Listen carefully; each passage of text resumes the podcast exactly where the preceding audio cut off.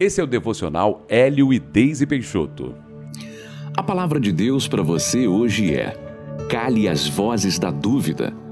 Veja o que diz em 1 Reis, no capítulo 18 e verso 21. Então Elias se chegou a todo o povo e disse: Até quando cocheareis entre dois pensamentos? Você já precisou de algo sobrenatural, Começou bem, crendo e confessando a sua vitória, mas sem perceber, foi deixando a dúvida entrar no seu coração e quando viu, parecia que não cria mais em nada. O inimigo sempre vai tentar impedir que o plano de Deus se cumpra na nossa vida.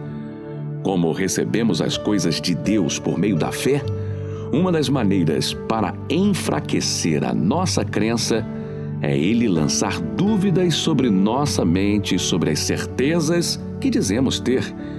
Em alguns momentos, as dúvidas podem até ser reforçadas por outras pessoas que, sem saber, estão contribuindo para que o intento do inferno se concretize.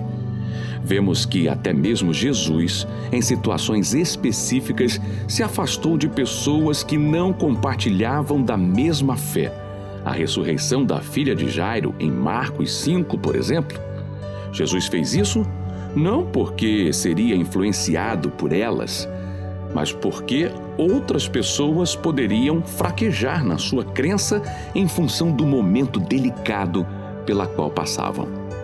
É por isso que é tão importante termos discernimento espiritual e um posicionamento firme em Deus e esta posição definida começa com a seleção de pensamentos.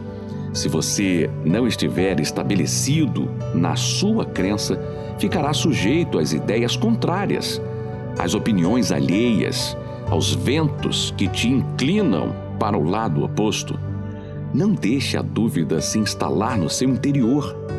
A maior batalha que existe é a de pensamentos mas os que vêm de Deus têm que prevalecer se você quiser vencer. Em bons ou maus momentos, escolha ficar com a palavra de Deus. Cale as demais vozes em o nome de Jesus, pois somente a voz de Jesus é perfeita e te levará à saída que precisa. Vamos falar com Deus? Senhor, eu não quero ser conhecido como aquele que duvida, sendo lançado de um lado para o outro por pensamentos opostos à minha fé, ou levado a mudar de opinião por causa daquilo que as pessoas acham. Eu quero ser firme e constante na crença em tua palavra. Ajuda-me a ter discernimento e fortaleça-me para que eu não fraqueje ou seja influenciado sem perceber. Em nome de Jesus. Amém.